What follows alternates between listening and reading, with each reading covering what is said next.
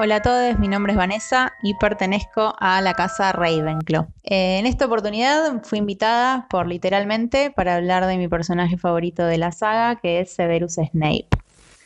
Em, la verdad es que pensé bastante en cómo encarar esta Potter Talk. Eh, la había empezado a preparar más bien como una biografía por ahí o un punteo sobre los momentos más importantes del personaje, pero después como que decidí darle una vueltita más y centrarme en otra cosa que tiene más que ver con lo que el personaje nos deja este, después de leer los libros, después de ver las películas. Eh, en primer lugar, me gustaría aclarar que para mí este es un personaje que se conforma a partir de los libros, claramente, pero que indefectiblemente es moldeado por las películas. O sea, creo que, la versión escrita eh, y, en contrapartida lo que pasa en general, este, quizás por mantener cierto misterio en base al final y para no revelar la verdadera esencia del personaje por ahí y el sufrimiento más íntimo que, queda más claro para, el final. Muchas veces las, descripciones en el libro como que saben a poco, ¿no? Como que, se, yo las, leo y siento como que se ven simplificadas y hasta me atrevería a decir medio infantilizadas por momentos de, bueno, lo muestro como el personaje malo eh, y visto. Y, por ahí deja fuera, por una cuestión, bueno, de, recurso, de, no eh, develar el misterio, eh, cosas más de miradas o, cosas que denoten cierta profundidad. Eh, me parece que estos efectos de, esto de, que nos creyéramos que el personaje era malo y punto, todo eso quedó por fuera eh, pero en contrapartida a eso y por una cuestión lógica que me parece que es lo que aporta lo visual, me parece que las películas y en particular el actor Alan Rickman lograron mostrar otra cosa un poco más profunda.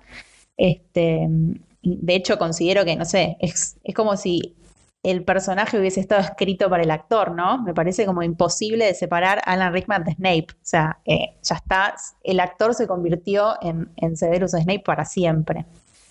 Eh, de hecho, hay versiones que circulan sobre que el actor estaba realmente frustrado por el tratamiento que le estaban dando al personaje. Recordemos que la primera película se estrena en el año 2001 y que solo había cuatro libros publicados hasta el momento. Eh, entonces la propia autora J.K. Rowling dice como que, bueno, le tuvo que adelantar ciertas cuestiones para que el actor sepa por qué rumbo iba a andar el personaje a lo largo de la saga y justamente lo que le adelanta es todo este tema del always, ¿no? De, del final. Eh, otro chimentín, digamos, que tiene que ver con, esto, es que Alan Rickman muere en el año 2016 y tiempo después eh, se subastaron ciertas cartas y escritos del actor, entre las cuales había cosas de la época en la que él estaba filmando las películas de Harry. Eh, y, bueno, por ejemplo, en una de las cartas, el productor David Heyman le, agradece, ¿no? Como todo su aporte y le dice, o sea, textual, sé que a veces te sientes frustrado, pero por favor quiero que sepas que eres una parte fundamental de las películas y eres brillante. Después, bueno, hay otra carta en la que la autora de los libros le dice, gracias a ti por hacerle justicia a mi personaje más complejo. Y, esto me parece que como que se nota que, la actuación de Rickman aporta algo que por ahí en los libros no estaba tan clara o, no, no, se le prestaba tanta atención quizás. Eh, de todos modos, hay un texto que yo no lo encontré en internet, así que si alguien lo tiene, por favor que nos lo envíe, em, que es un texto que escribe el actor, que se llama Dentro de la cabeza de Snape, donde eh, el tipo habla de su trabajo eh, en las películas y donde deja claro que eh, hay una parte que dice que es la, bueno, la única que está en internet. Dice, es como si David Yates, que es director de esa y otras películas de la saga, hubiera decidido que indagar en la cabeza de Snape no fuera importante en el esquema de las cosas, este, y es como que le preocupaba más la audiencia adolescente. Eh, que bueno, acá otra vez, ¿no? Se retoma como esta cosa de infantilizar por ahí ciertas cuestiones a efectos de pensar en quién va a ser el consumidor de, ese producto, digamos. Habiendo dicho todo esto, eh, la verdad que muchas veces se nos cuestiona a quienes nos gustan este tipo de personajes, digamos, por los actos menos agradables que llevan a cabo, por decirlo de alguna manera, ¿no? Por ejemplo, no sé, se nos dice, eh, ¿cómo te puede gustar Snape si lo trataba mal a Harry? Si, su amor por Lily no era más que una obsesión así como súper patológica, tóxica. Y la verdad es que yo entiendo esos planteos y claramente no banco esas situaciones en lo concreto. O sea, me parece que claramente no, no gozamos con el sufrimiento de Harry Potter porque no tendría ningún sentido leer siete libros ni ver ocho películas sobre un personaje que eh, en ese caso estaríamos detestando, ¿no? Eh, por lo menos en mi caso no es que digo, uy, sí, dale, tráeme pochoclo, que ahora Snape lo va a bulinear a Harry, como disfruto esto. No, o sea, no, me pasa eso. Eh, tampoco pienso en Snape como un héroe. Snape, con, con, todo el amor que yo le tengo a este personaje, para mí es el antihéroe. Y no desde un sentido gracioso como puede ser Deadpool, sino desde un sentido en el que podemos pensar que hizo todo mal. Eh, cuando pienso en Snape no, lo pienso en un sentido de, uy, qué capo, qué ídolo, eh, sino es que realmente me muero de ganas de abrazarlo. O sea, es un personaje con el cual, o sea, conecto con su sufrimiento. Eh, y me parece que justamente lo mejor del personaje es la incomodidad que genera. O sea, nos corre de ese lugar cómodo de empatizar con el personaje por ahí clásico modelo o bueno, o cuestionar por ahí al que es solo malo y nos hace pensar en un montón de otras cosas. Este, por ejemplo, no sé, Snape me parece que es un personaje que, que nos hace pensar en los mismos valores que los protagonistas. Eh, esta es una saga donde podemos decir que lo principal es la amistad, ¿no? Como que, bueno, lo que nos demuestran eh, los tres protagonistas y, después en su versión más ampliada para el final, es como que la amistad es lo más importante. Bueno, en el caso de Snape, a mí me parece que también la amistad termina siendo vital, pero por ausencia. Eh, Snape no tiene ningún amigo. Snape creció en un contexto desfavorable, sin ningún tipo de contención amorosa, o aún peor, la única que tuvo, la terminó perdiendo por haberla atacado al mismo cuando le dice sangre sucia a Lily, ¿no? Eh, y las compañías que tuvo fueron las peores. O sea, eh, no, no, no, no es que eran sus amigos. Este, siempre que leo los libros o por ahí que veo las películas, es como que no puedo dejar de pensar en qué hubiese pasado si Snape hubiera tenido algún amigo que lo escuchara. Eh, Snape no pudo hablar con nadie de lo que le pasaba con Lily. Por eso cuando él se da cuenta de que en el plan inicial de Dumbledore estaba incluida la muerte de Harry, él se muestra súper decepcionado y creo que se puede ver como ese sentimiento de, sentirse traicionado por el único tipo que confió en él eh, o que por lo menos le dio cierto espacio para poder él hacer algo distinto como para poder actuar bien por primera vez en su vida probablemente. Y eso me parece que no es poca cosa. Otra cosa que, que me parece que está buena para pensar eh, cuando uno habla por ahí de, la niñez de, Snape, o por ahí lo poco que sabemos y de su sufrimiento y qué sé yo, se, suele decir como, bueno, Harry Potter la pasó peor y, es bueno y toda esta cosa, ¿no? Como de, que, bueno, que en la adversidad uno puede igualmente y, debería ser buena persona, bla, bla, bla, bla, bla. Me parece que también hay como una cosa medio peligrosa de, caer en lo meritocrático. A mí me parece vital. Eh, esto de, que, Snape no haya tenido amistades como sí las tiene Harry.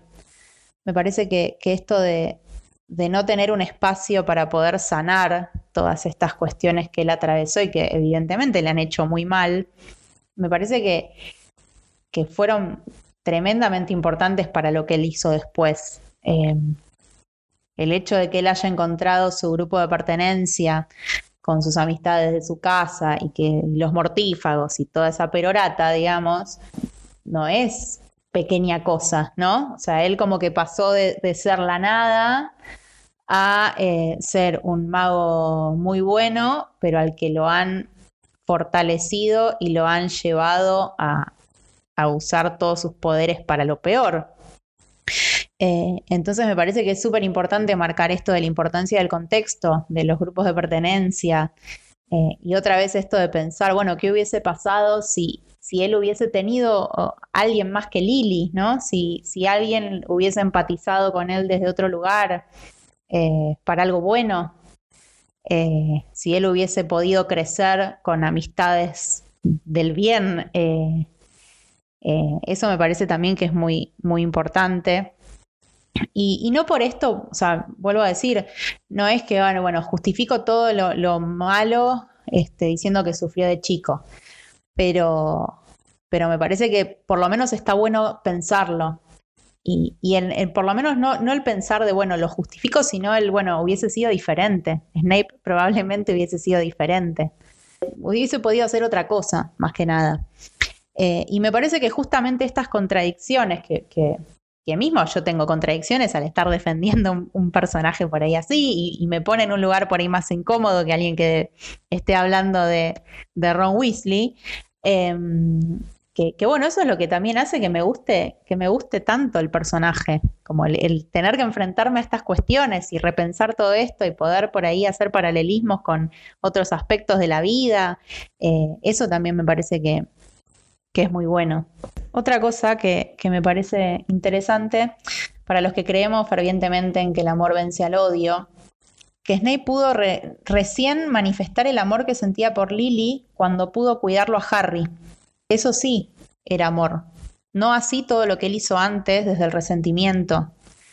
Eh, todas sus malas acciones para mí no, no, no, se justifican con que, bueno, estaba enamorado y ella le rompió el corazón, entonces él puede hacer lo que sea. No, a mí me parece que ahí no estaba el amor, pero sí cuando él finalmente entrega su vida para, para salvarlo y, creo que eh, sí se ve el amor cuando él finalmente le entrega las lágrimas a Harry para que él pueda entenderlo, aunque sea como, bueno, que ese acto de abrirse, eh, a pesar de, toda esa imagen que él creó, eh, y el poder mostrarse de otra manera, como más vulnerable y más humano, eh, eso para mí es amor por Harry. Yo estoy convencida que, quizás porque elijo creerlo así, que él amaba probablemente a Harry y, todo lo que él tuviera de Lily.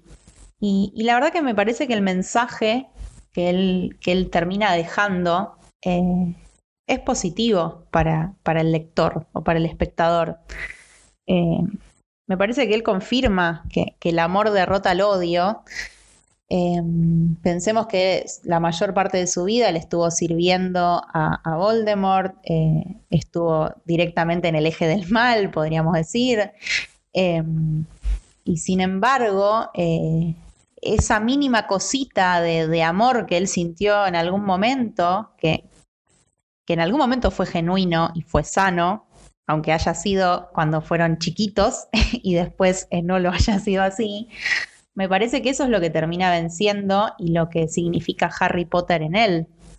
Me parece que, esa lucha interna que él tenía también en eso, entre su sufrimiento y, el hacer las cosas bien y hacer las cosas mal y todo, eso, que no imagino que no habrá sido fácil em, para él tampoco, me parece que, termina venciendo lo, lo, más puro, que era ese amor, que también nos hace pensar esto de, de que todos los actos tienen consecuencias, que si uno dice algo malo tiene que pedir perdón, cosas que quizás él no hizo, em, ver que, se puede sufrir si, siendo, estando siempre desde el lado del rencor y del odio y de, todo eso más negativo. Me parece que, el personaje nos deja muchas cosas lindas eh, a pesar de la historia para, para seguir repensando esto. Eh, porque muchas veces el mensaje positivo en las películas o en las historias más para, para chicos eh, son tan simplistas, ¿no? Esto de hacer, ser bueno y hacer el bien y ser felices y comer perdices. Y me parece que no, no muchas veces se genera eh, algo así, complejo y profundo y difícil de abordar. y, por eso me parece que el personaje también tiene tanto éxito. Eh, porque enfrenta esto, ¿no? Que estamos diciendo, de, la incomodidad y del tener que cuestionarnos un montón de cuestiones. Eh, para terminar, me gustaría eh, leer una cita que, resume un poco bastante todo esto que vengo diciendo y también que me parece que va a servir para cerrar lo que yo considero que es una falsa grieta que cierta gente quiere em, establecer, mas no lo van a lograr, pues no conmigo. Eh, es una cita de Sirius Black que dice, el mundo no se divide en gente buena y mala, todos tenemos luz y oscuridad dentro de nosotros. Lo que importa es la parte a la que obedecemos. Eso es lo que realmente somos.